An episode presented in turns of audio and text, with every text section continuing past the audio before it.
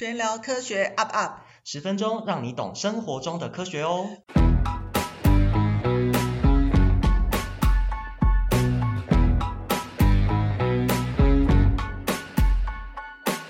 欢迎大家收听本期节目，我是刘璇老师。大家好，我是俊佳老师。哎，我们今天要来选聊什么科学小常识呢？好，我们今天呢要聊的是流体力学。好，因为呢生物课其实大家都有学过血液循环，对不对？那血液的流动呢，哎，其实就是流体啦，所以我们也可以从物理学来讨论哦。流体力学哦。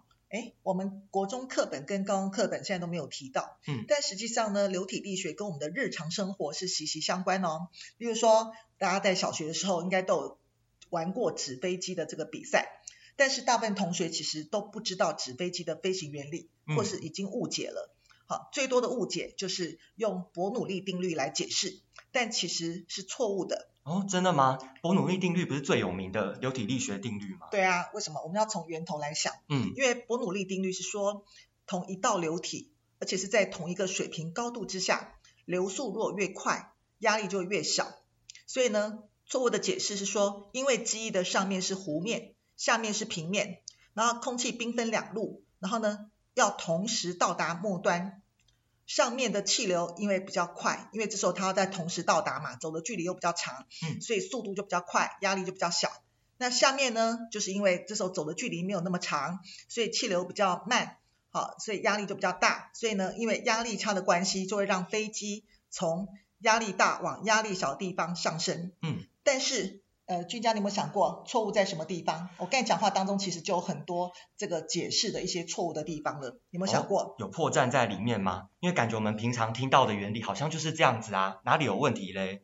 哎，第一个，大家为什么要兵分两路同时到达？这要怎么解释？为什么规定一定要同时到达？对，对不对？嗯，这个原理没有办法解释。嗯。第二件事，伯努利定律讲的是同一道流体。但是因为兵分两路了，所以上面跟下面的流体就不是同一道啦，嗯，对不对？所以也不能用伯努利定律来解释，嗯，对不对？而且主要是流体还有其他性质，像粘滞性，嗯，对不对？所以其实用伯努利定律并没有办法说明飞机的飞行原理。哇，那这样子现在有什么说法可以正确的解释这个原理吗？现在说法是用康达效应。康达效应，哎，什么是康达效应呢？好，康达效应是说流体因为具有粘滞性，所以它会粘附在接触面的倾向。嗯，然后气流跟机翼中间的作用力也会改变了气流跟机翼中间的运动方向。嗯，好，那我们用个生活中例子来说明。各位，你可以回家做个实验哦。你拿那个汤匙，然后你用汤匙的涂面去接近水龙头的水流。好，就打开水龙头，然后让水流下来。嗯，拿汤匙的凸面去接近它，这时候你会发现水流跟汤匙涂面中间是有吸引力的哦。好，那这是为什么？因为水流因为有粘滞力，所以它会粘紧这个汤匙的涂面，然后弯曲流动。那因为汤匙呢，它会吸引水流，所以也会产生水流吸引汤匙的反作用力，所以就会造成水流跟汤匙互相吸引的现象。飞机飞行就是因为这个原因，哦，大家听懂喽？好，待会、哦、呃，我们后面可能会发问。嗯，好，我当年有利用这个现象，我做过一件科展。哦，真的？对，那件科展得到台北市科展的优等哦。哇，哦，所以呃，刚刚听到这边我们就知道，其实呢，诶，大家不能只因为听过定律啊，或是原理的名词，就以为自己好像学会了，对不对？好像是我们平常在课堂当中，不论是哪个科目，其实我们都很强调什么前提。条件对不对？搞清楚什么状况下才能够使用你学到的东西。好，那学学到了以后呢，还要继续追问啊，好，探究更多可能的变因。就像刚刚讲到嘛，流体，诶，有粘滞性也要考虑在里面啊。好，所以大家应该有发现，我们学的越多，其实照理来讲不是越骄傲，而是反而要越谦虚，对不对？讲到这边哈，我们就要讲到，嗯，科学家其实也是人性，嗯，好，不会因为说他的学问比较高，他的人性就变得比较高洁，哦，好。对不对？所以，例如说，我们讲到伯努利定律，嗯，我们就开始要讲到伯努利家族的这个家族里面，像八点档的爱恨情仇哇一样的剧情，狗血剧情。最期待的来了。哎，对，好，这样讲好了。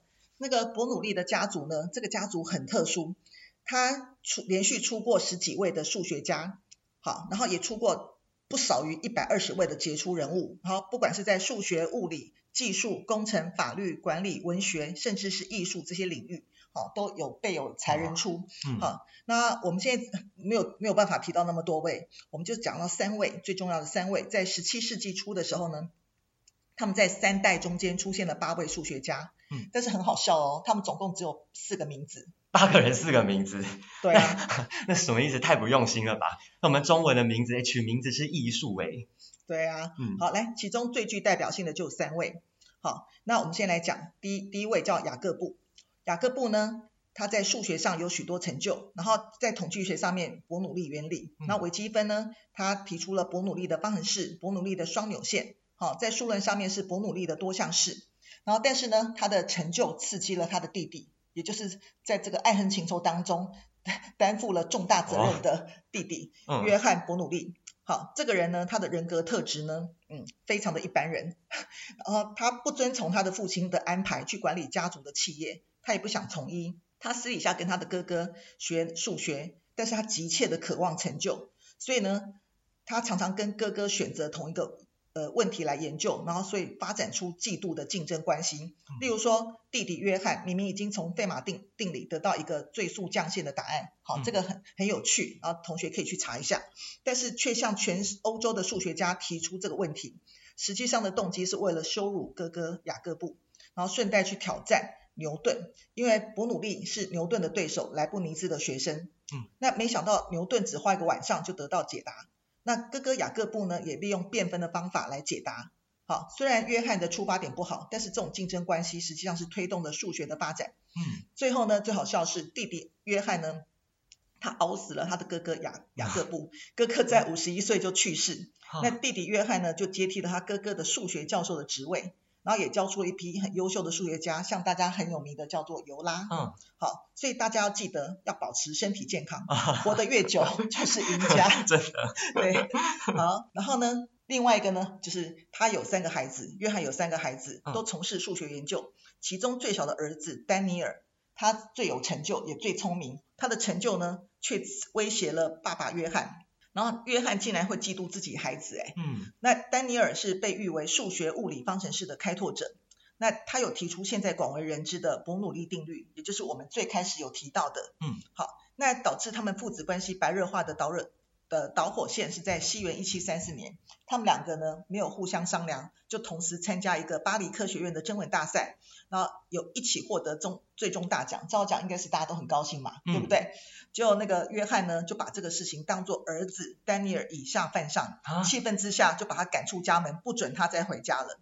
然后还做一件很奇怪的事，就是儿子丹尼尔发表了流体力学很重要的巨作，叫做《流体动力学》，就。约翰呢，竟然在一年之后出版了一本书，叫《水力学》，而且为了造成假象，让大家误会说是他儿子抄袭他的，竟然将《水力学》的出版时间改成在七年以前。嗯，但是再怎么改，约翰的《水力学》他没有办法超过那个丹尼尔的《流体动力学》的水准，所以最后后人评论约翰抄袭儿子，成为他的生平的一一个大的污点。嗯，对啊，所以大家有没有听过林肯讲过一句话？就是一个人可以在呃一个人，我们可以永远的骗过一个人，也可以在短时间之内骗过所有的人，但是不能在所有的时间当中骗过所有的人。所以大家要记住，做学问还是要诚实面对自己。像嗯，就像你知道吗？这几年我看到很多科展作品当中，嗯，我看到有一些老师不晓得是无心还是有心，嗯，纵容学生去剽窃、抄袭。嗯那我觉得这是一个很坏的示范，所以大家要记得要引以为戒哦，要诚实面对自己跟自己的数据，这是很重要的一件事。对，这非常重要。除了学术伦理以外，你自己学到多少东西，这也是很重要的嘛。嗯、那俊佳，我们提到那个流体力学啊，在物理上的东西啊，嗯、那流体力学在医学上到底有什么应用呢？嗯，说到人体中的流体呢，诶，我们最直接想到的应该就是血流啦。哦，那不过呢，诶，我们人体是很复杂的啊。没有办法单靠一道物理公式就能够解释所有的结果嘛？对啊，如果说我们今天呃纯粹从伯努利定律里面我们来说明，好，那我觉得怪怪的哦。照讲，微血管的最狭窄，所以截面积最小，所以血流会最慢。嗯。那根据伯努利定律，如果流速比较慢，压力就会比较大。嗯。对，那微血管的血压应该是最高啊。好，那动脉就刚好相反嘛，动脉的血压应该是最低。但是大家应该知道嘛，我们常有时候因为太热，微血管破裂。所以但但是只是脸色潮红而已，并没有什么大不了。嗯、但如果动脉被割破了，那个血液是怎么样？用喷的。所以按照这种情况来讲，动脉的血压应该是最大才对啊。所以代表说，其实用伯努利定律并没有办法说明生物钟的现象，对不对？没有错，因为它呃伯努利定律其实没有考虑到流体本身的性质嘛。而且呢，我们全身上下的血流也不是在同一个高度啊，好，那当然就不符合伯努利定律的前提喽。好，那这个时候我们该怎么样来思考呢？好，我们可以把最重要的两个因素，好，就是流速跟血压分开来讨论。好，那我们先来说流速好了。那这边其实会用到另外一个流体力学的概念，好，就是说呢，呃，如果是同一道流体，那么流量呢就会是固定的嘛。所以截面积如果越小，那流速就会越快啦。对啊，大家有没有想过一件事？我们小时候哈，我们在浇花的时候，常常把那个塑胶水管，然后我们用那个手把那个管口捏扁，嗯，然后管口捏扁之后呢，呃，这时候水就很快喷出去，那是因为我们的管口面积变小了嘛，对，对不对？嗯，那如果相反过来，好，如果截面积变大，那流速就会变慢喽。好，而且这边呢，要请大家注意一下哦，我们这里说的呢是总截面积。好，意思就是说呢，如果这一道流体有很多的分支，那我们就必须要把所有的分支，好，截面积都要加总在一起，呃，加总在一起来看哦。诶，那我知道了，因为我们虽然讲微血管的截面积最小，嗯，但是因为我们人体有很多条微血管，所以如果把每所有的微血管的总面积加在一起的话，它的截面积是最大的，对，所以它的流速会变最慢。对，没错，而且相对的呢，啊，如果讲动脉，那动脉最有弹性了嘛。好，就好像呢，大家想象放在桌上的橡皮筋，它是不是会自动就收缩成圆形，对不对？所以它的截面积呢是比较小的，那流速就是最快喽。啊，那这样子大大家应该可以理解流速的部分了。那血压部分要怎么比较呢？嗯，我们从小就听过啊，流体会从压力大流到压力小的地方嘛。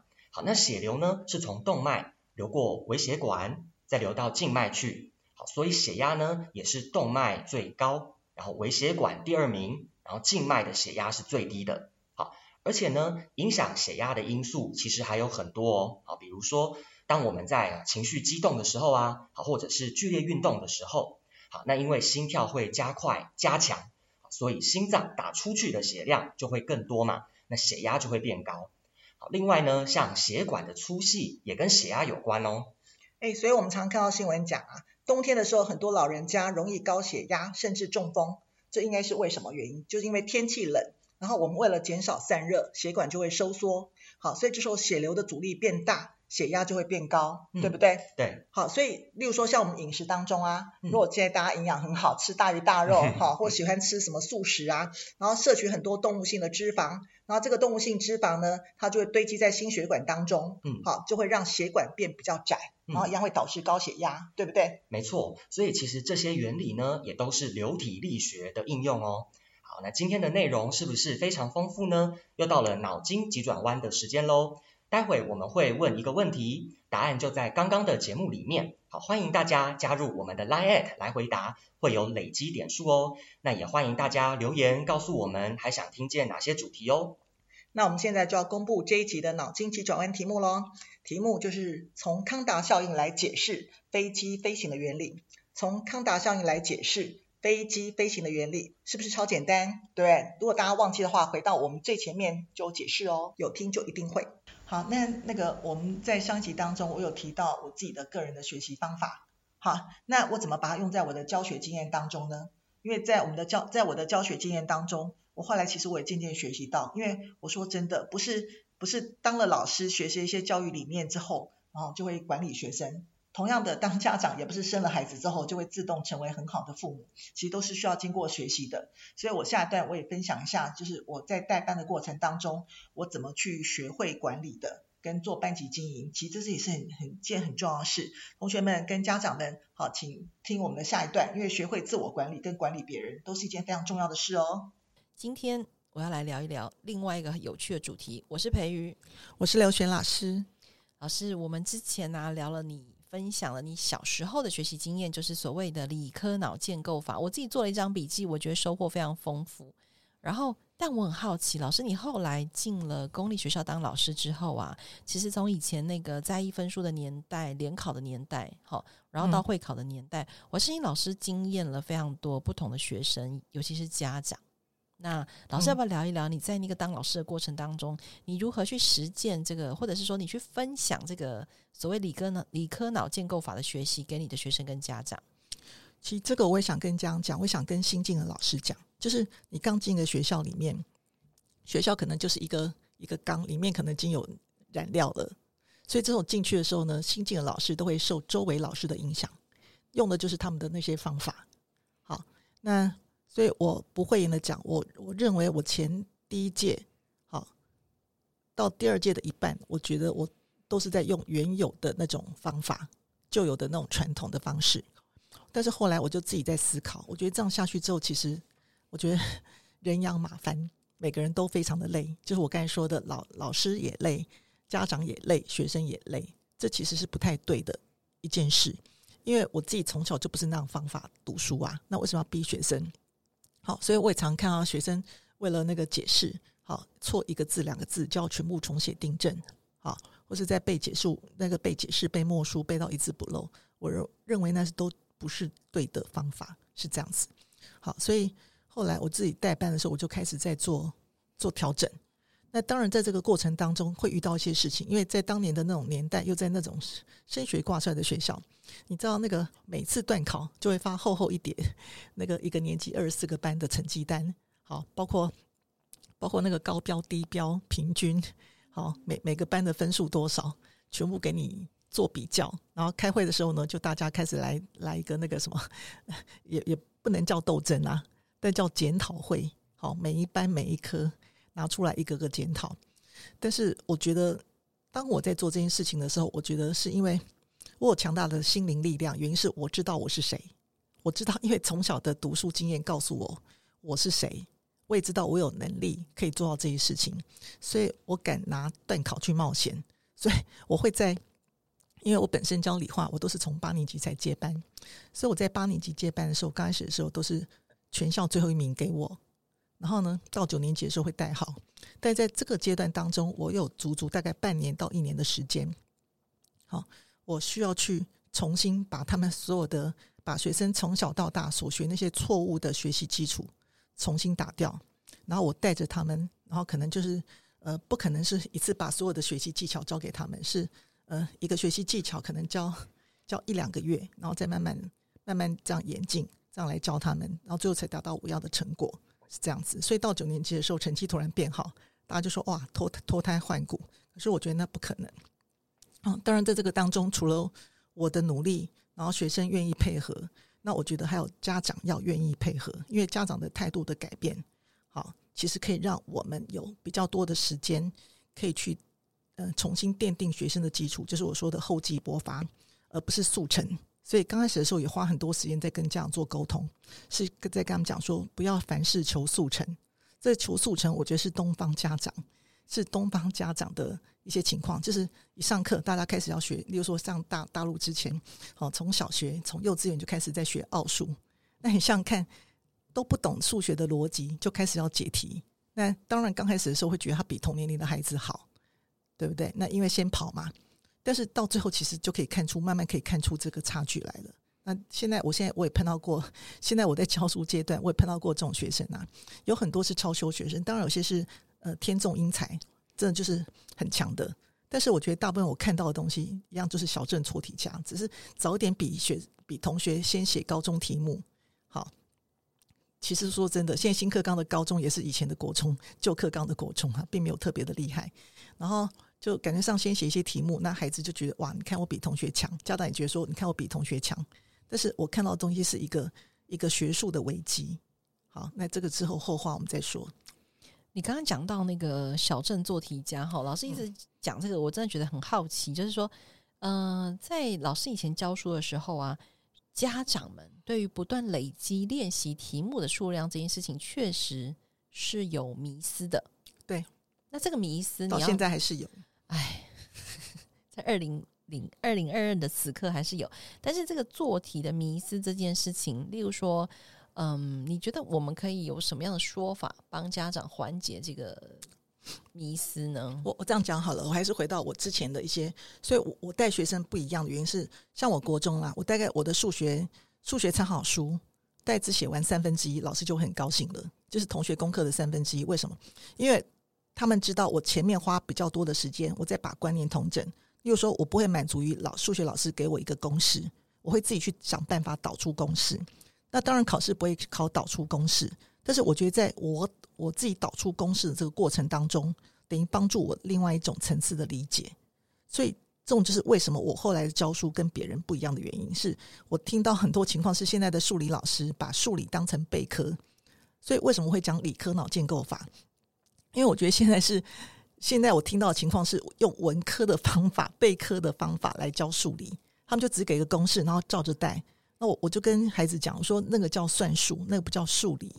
好，那所以像我们在做的过程当中，好，例如说像像数学那个等差级数、等比级数，我小时候就会想办法自己导，因为导的过程当中其实就是做题的逻辑，而不是而而而不是去备注他的做法。好，我觉得这是很重要一件事。所以我后来回呃，我想办法，我就开始想改变这个现状的时候，我带班，我就开始跟他们讲，坐下来思考，不是忙着做题。题目不做不多没关系，刚开始分数不高没关系，可是一定要先把观念彻底的了解。这样我之前我有记我分享到，例如说国文好了，我自己当导师，我不忙着在八年级的时候逼他们背解释，背到一字不漏，或是默书背到一字不漏。我相反的，我是让他们回归到整篇文章，它是什么样的时空背景，他在想什么东西。因为我们最重要就是一个语文语语文的那个概念嘛，对不对？好，然后我教他们成语。那成语的时候呢，就会讲到成语后面的历史故事，所以等于是很，这等于是跨领域教学了吧？那我觉得他们这样子对一个学对一个学科是真正的从从最基本的地方来了解，胜于死背的东西。我觉得这样才有办法记得牢、记得久，而不是死背。因为我们知道死背的话，其实那个新陈代谢很快就新陈代谢掉了，最多不超过一个礼拜。对，我可是我觉得这个东西啊，它真的有一个难度，就是说，嗯，你刚例如说，你刚刚还跑去。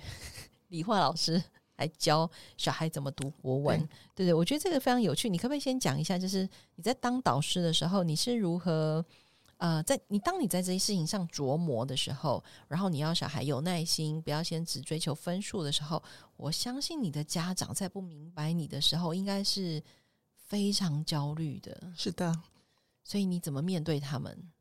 嗯。那也没有办法，因为他们交给我的时候就是全校最后一名啊，秩序常规就是全校最后一名加成绩啊，所以我会跟他们讲，例如说，呃，我后来会跟他们沟通，我说，因为现在的小孩子都是十十指不沾阳春水，所以呢，我一开始的时候我教他们怎么扫地，其实我不太在意整洁比赛，但是我教他们怎么扫地的时候，我做了一件事，就是我教他们，好，我就用。Excel 图，然后画出整个教室的布置图跟外扫区的布置图，然后分区块。好，就分区块的时候，他们这样就可以很很轻松了解，就是不至于点一张垃圾，然后就要全班跑去扫，就是冤有头债有主嘛，就是谁跟他们讲说，等于是有点工作工作分配的意思。其实我我到最后带班的时候，就是像理科脑建构法一样，其实就是在跟他们。现在我们在外面公司工作的时候，最需要的东西就是一个架构。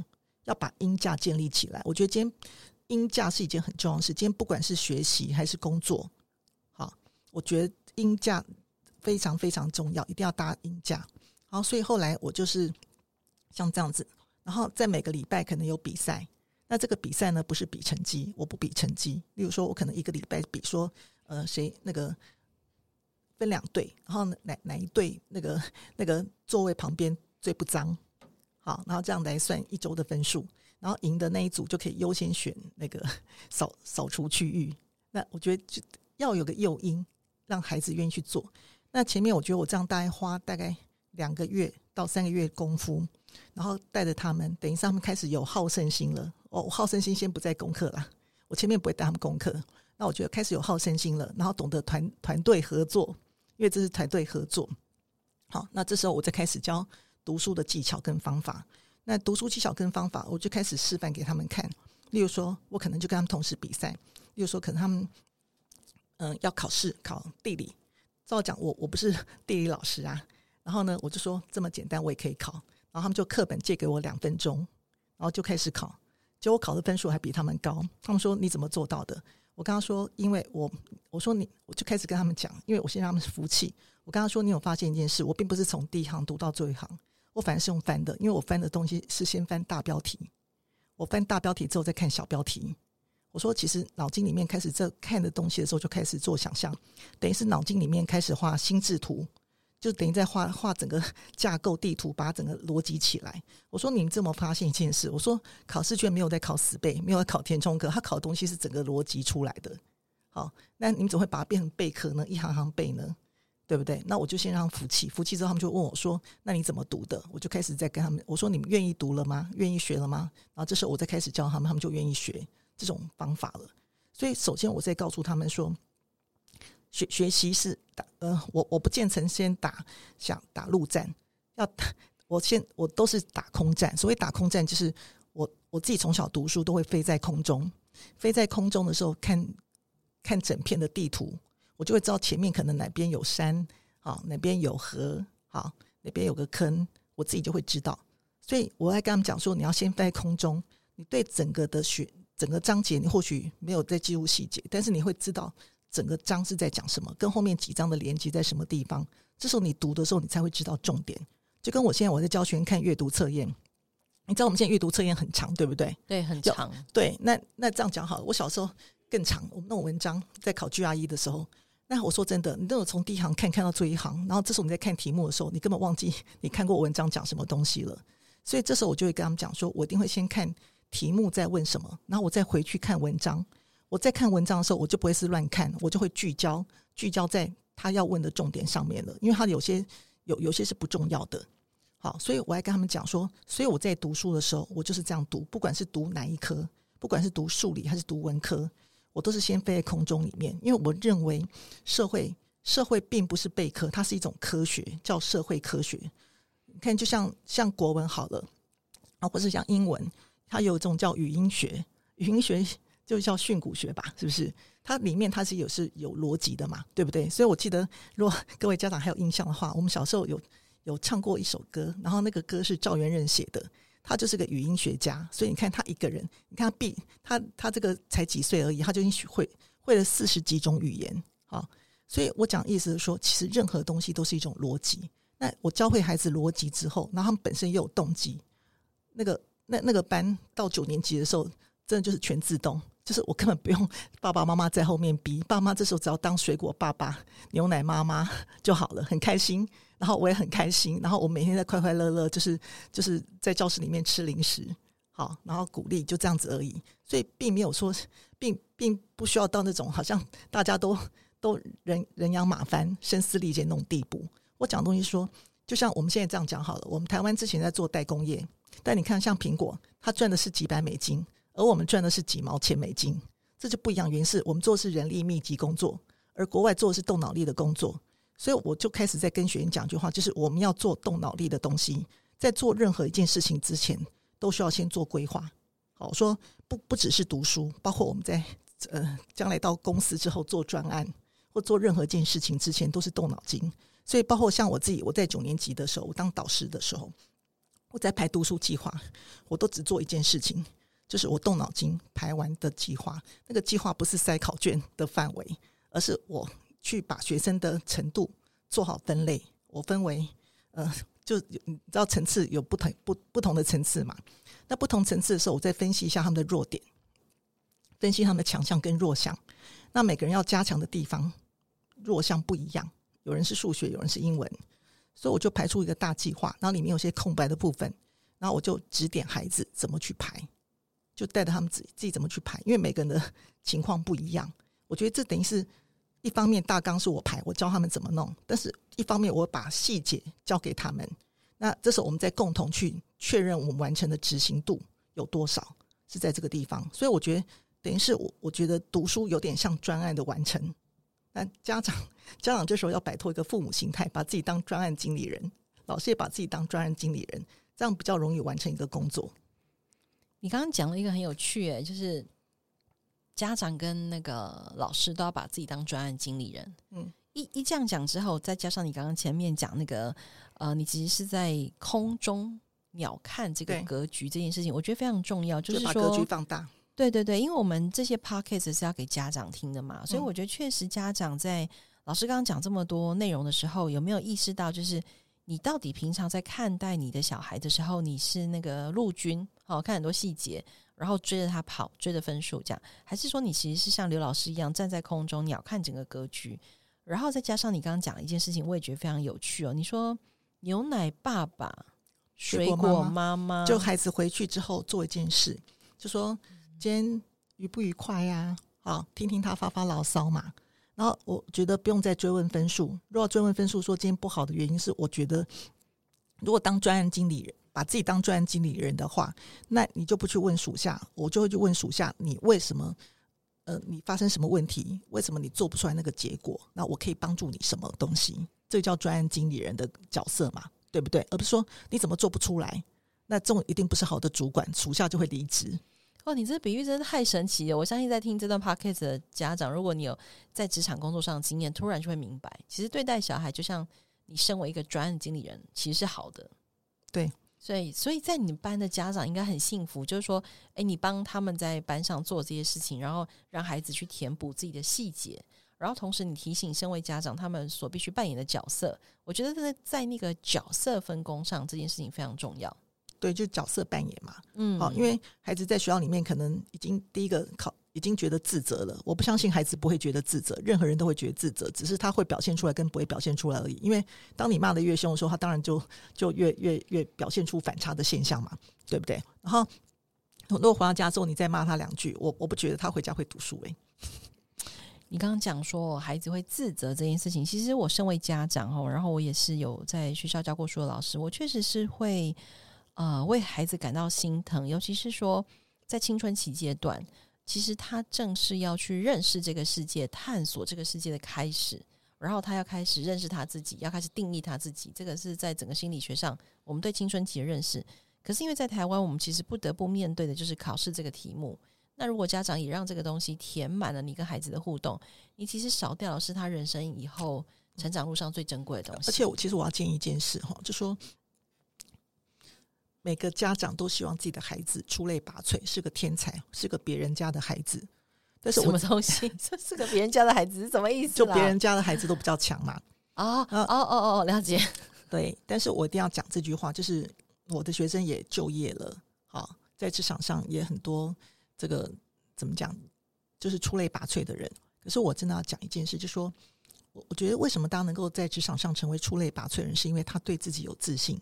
对自己有自信，不是百分之百全部完美的，而是知道自己什么地方不好，还能够去接受的。我觉得这是一个，这个这个才叫自信，否则那就会成为玻璃心了。如果连讲都不能被人家讲的话，所以我会觉得，我会建议一件事，就是家长要建立，要如何建立孩子自信心，是你要去理解他。所以我后来带的那几个班比较成功的话，原因是我觉得。家长其实蛮支持的，就像你说，刚开始的时候家长会充满疑虑。我刚刚讲说，反正就破罐子破摔了嘛，你就全校最后一名了，你交给我，我说绝不会倒数第一名嘛。对，这怎么样？我觉得有好处啦，就是从最后一名可以带上去。因为早期带导师班的时候，那我觉得他们就会慢慢看到孩子第一个在在礼貌、在常规上面有表现。我觉得至少是这个是基本礼貌，一定要会。好，那第二个是他们看到他们开始做事是有方法的。例如说，我这样举例嘛。例如说，我我开始会训练他们动脑筋。动脑筋呢，不是现在读书上。例如说，我就跟他说，窗缝里面的灰尘怎么弄掉，他们都不知道，就拿个抹布去擦擦擦。我跟他说，你们的手指头再怎么小，还是擦不到那个窗缝里面去啊。我就跟他说，有什么解决方法，我们就去找解决方法，对不对？一定有解决方法的。那我觉得，我就开始跟他们讲，这个其实就叫做问题解决能力，也就是我们现在新课纲里面所要培养的。叫做问题解决能力，我们自己知道，到最后其实都是这样子。所以，好比说，像我自己在教学生的话，我我这样讲好了。我后来带他们怎么排读书方法，而我的学生现在出来之后，好，呃，今天不管是读高中、读大学，或已经呃在当医师考国考，好，或是已经在国外工作的，都告诉我一件事：他们最记得我教的方法，其实就是大数据法。因为我自己在排读书计划的时候，我也是用大数据法。什么叫大数据法呢？就是说。我会先做个统计，例如说，假设这是段考的范围啊，或甚至再大一点是会考的范围，我会把范呃范围列出来。列出来之后呢，这时候我就会呃去统计一下历届考题。好，历届考题 一定是有代表重点嘛？好，对不对？然后我就统整出来历届考题哪些章节考的次那个谁最多，就代表重点最多。第二个再配合我我们自己，因为我让学生自己写最不会的地方，因为考最多未必我最不会，对不对？我就排出我自己不太会的那个次序，然后把两个次序同整综合判断一下，就决定我要先读哪一个章节。所以我读章节我不会从第一章开始读。因为大家有没有发现看到孩子不会读书，永远都是第一章，结果从第一章开始读，然后永远都没有读熟，永远都没有读完，对不对？真的。所以我后来我就会做这种功夫，然后我就教孩子怎么样去做。所以我这个功夫是教他们从段考开始练，因为不可能从大考开始练嘛，对，一定从小考，小考范围比较少。对，那我就开始练。那孩子把这个章节列出来的时候，心里就有底了，他们就不会慌了，也不是叫焦虑了。为什么？他很清楚知道自己哪些章节早就很熟了，根本没有必要再读一次。他只要把自己容易错的观念再看一次就好了。那不熟的观念，他才这时候才要花功夫去把它读完。那读完的时候，我会教他们，例如说我发明一种方法，就是嗯，好比说从今天到段考前，假设有十天，好，那我就把十天分为七二一或是六三一，就说第一遍可以读七天或是读六天，那第二遍就变读两天或是读三天。那第三遍就是一天，因为按照我自己的考试经验，大概要读三遍 才会比较记得牢。因为我说真的，只读一遍，那个只靠记忆力是一件很恐怖的事。那个那个好好的时候会很好，坏的时候会一泻千里，就很可怕。好，所以我就会教他们做这种事。那第一遍读的时候，就是要读哪些东西？好，第第一遍就是好好的把课本的章节再读完。好，但是按照自己，就我刚才讲过排的那个次序。大数据统计法，再加上自己最不会的两两个综合起来判断，这样来读读完课文，这是第一遍。那第二遍当然就是刷题啦。好，因为我们常讲嘛，学而不思则罔，思而不学则殆，所有东西都要练习，不可能只看观念不练习。所以这时候就要练习。那练习的时候一定有错误的东西，对不对？错误东西之后就第三遍再把这个迷思概念整个再看一次，就等于考前要翻哪些地方嘛？因为考前不可能看完所有地方。那这时候就牵扯到一个东西，就是。我就开始引入了，我教他们这些方法之后，我就开始引入来。那我们要不要开始写笔记？因为你到时候你要看哪边，你不会，你到时候你不至于，呃，课本跟参考书到处找，找不到自己的问题，是你就开始要写错题本，对不对？那错题本有一种是你可以写在活页纸上，或是你可以就贴便利贴贴在课本或是讲义上，反正就是要一个同整的地方。那这样你才会知道什么地方。那同同样就是我要批判一下，就是。我从以前到现在，我看到所谓的订正，台湾的错题本都是很奇特的，都都是很奇特的事情，就是就叫学生把题目跟解答抄一次。那我觉得这没有意义在。我们都现在知道嘛，现在不是都可以拍照吗？对不对？用 现在那个，我最近还买到一种胶带，就贴要上去就可以把题目整个撕下来啊。有这种叫订正胶带，好酷哦。对，然后所以我上次就买来送给学生了。所以我讲意思是说。我觉得这个都不重要，我觉得最重要是所谓的错题是把自己为呃为什么会错的这个观念，还有这个题目为什么要这样想的这个观念，那个点重要那个 key point 把它写出来才对，而不是呃呃怎么样？所以我常讲一句话，这个善问者如寇钟，就是很多东西是我们的台湾学生从来没有学会发问。那我我再回到我前面讲的一段是。我自己从小是我会自己不断的问问题，就说老师讲他的，但是我会自己发出疑问，发出疑问的时候，我我在问老师之前，我会自己先去找解答。我以前会跑到书店自己找解答，那现在大家很轻松都有 Google，我一定把那个原因是为什么找出来。我觉得这个东西才有办法帮助我长长久久。所以大家可以看得到，我现在教的东西有工作的期程排法，好，然后还有这个什呃，就是排次序的方法。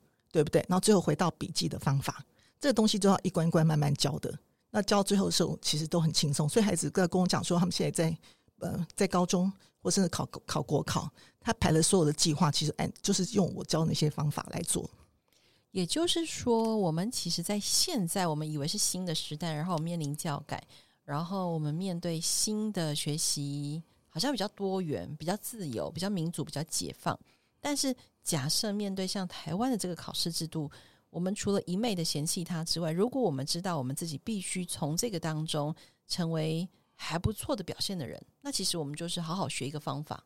我觉得刚刚听起来刘老师要给我们的是这个东西。那当然，如果你今天是在体制外的学习，其实虽然你可能不用面对考试，但是你可能要面对的是，当你想要学习一个新的专业的时候，嗯，你如何从一个陌生的人到可以掌握他的人？关键不是那个学科有多难，而是你有没有在那个学科的外面找到一个方法，帮助你自己架构你的学习。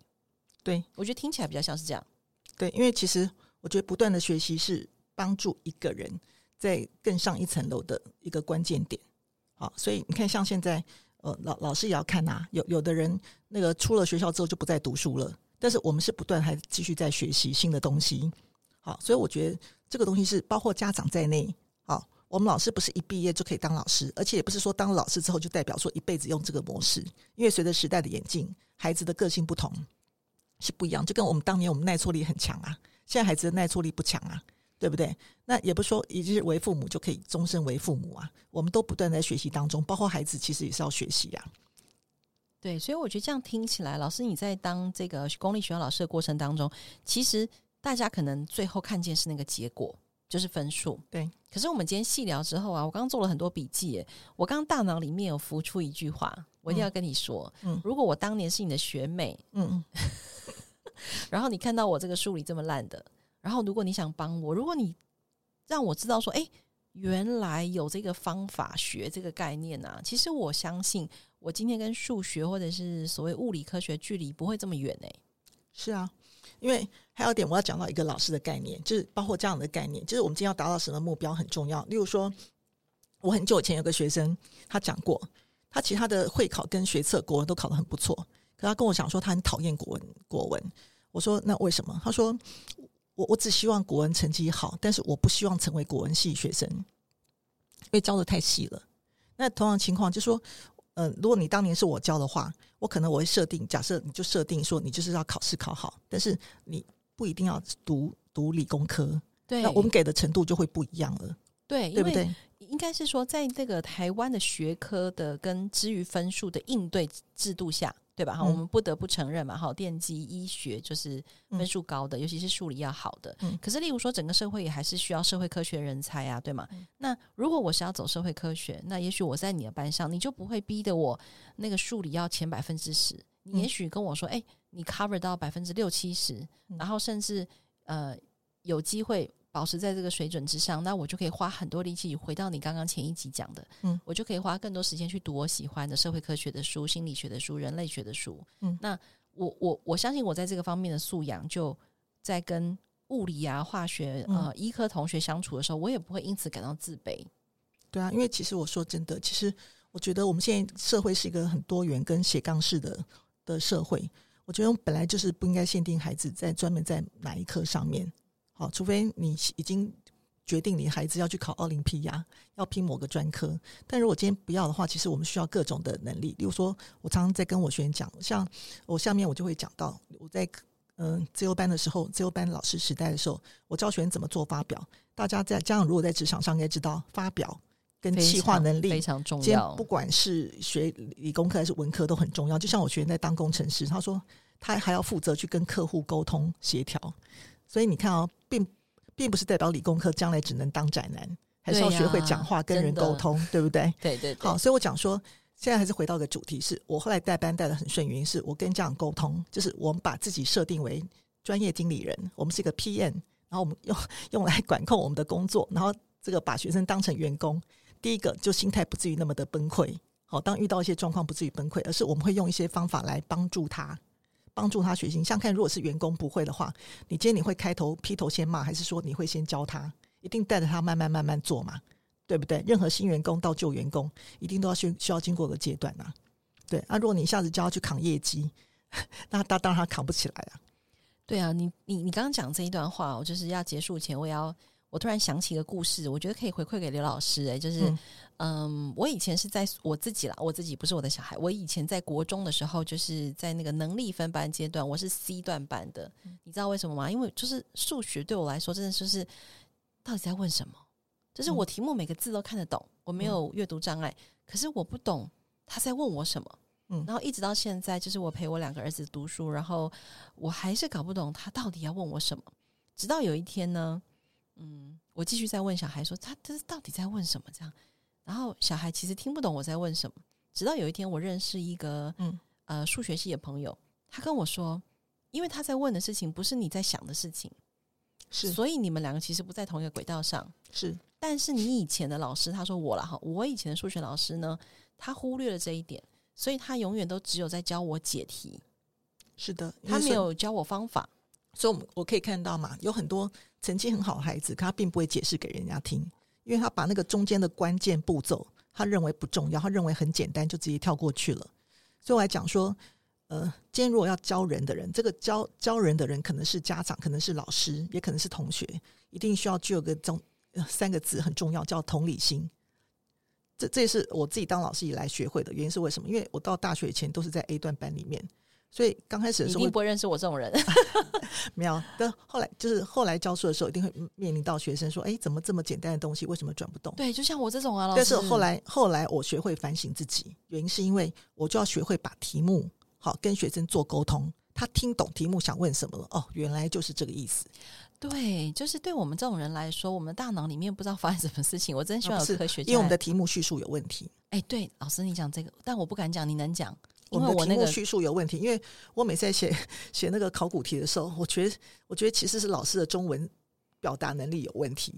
这句话你能讲，我不能讲，因为我数学不好。但我那个数学系的朋友就跟我说啊，有非常多台湾的教科书的题目出的是有问题的，对，而且不精确。对，因为呢，在出题的人他知道他自己在问什么，可是他不知道学生不知道什么。因为我这样讲好了，他们用自己的呃像我们这样闲聊的方式，口语化的方式在写题目。啊，所以他们中间跳过好多该有的条件跟叙述，而且最重要是中文不中文不连贯，中文不通顺。老师，我今天被你疗愈了耶！嗯，除了被那个数学家朋友疗愈之外，而且最近更严重。最近因为强调阅读素养，可是很多老师不清楚阅读素养，他们就抓了两个字“阅读”，所以就把很多情境题弄在里面。所以可能整篇阅读测验你看下来，没有一段跟后面的题目有关系的。这是学生跟我的回馈，啊，所以我真的觉得哈，就是我们今天听了这么多，然后我也认真做了笔记，我觉得我自己今天收获非常嗯。丰富，也就是说。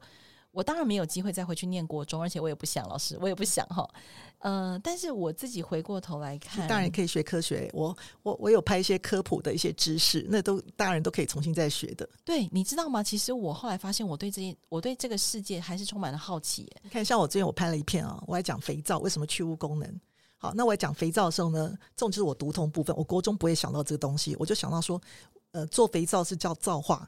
然后造化为什么会产生甘油？又回来跟最原始的肥皂的源头叫酯化是有关系的，所以就变说，这是我自己读到最后，我自己把书读通了。因为从国中一直到大学的教科书不会写到这些的关联，而而是我自己读完之后自己触类旁通。这种就是读书的最高境界，就是到最后第三个境界叫看山是山，看水是水，又回来了，跟第一境界又不一样。所以当你书读通的时候，你再回来看的时候，你就会发现有很多东西是不一样的。对啊，我觉得厉害的老师就是要这样。这个是我们家这个周末国八的小孩跟我讲，他说他觉得厉害的老师哦，不是很会出考卷，也不是很会管学生秩序，是他真的我的那个老师教我的东西有让我觉得哇，我也我也好想跟他一样好哦，在这个专业上，因为那个老师他融会贯通的知识的能力跟那个快乐感，让孩子觉得哇，我也好想跟这个老师一样。所以我要再回到一件事是阅读。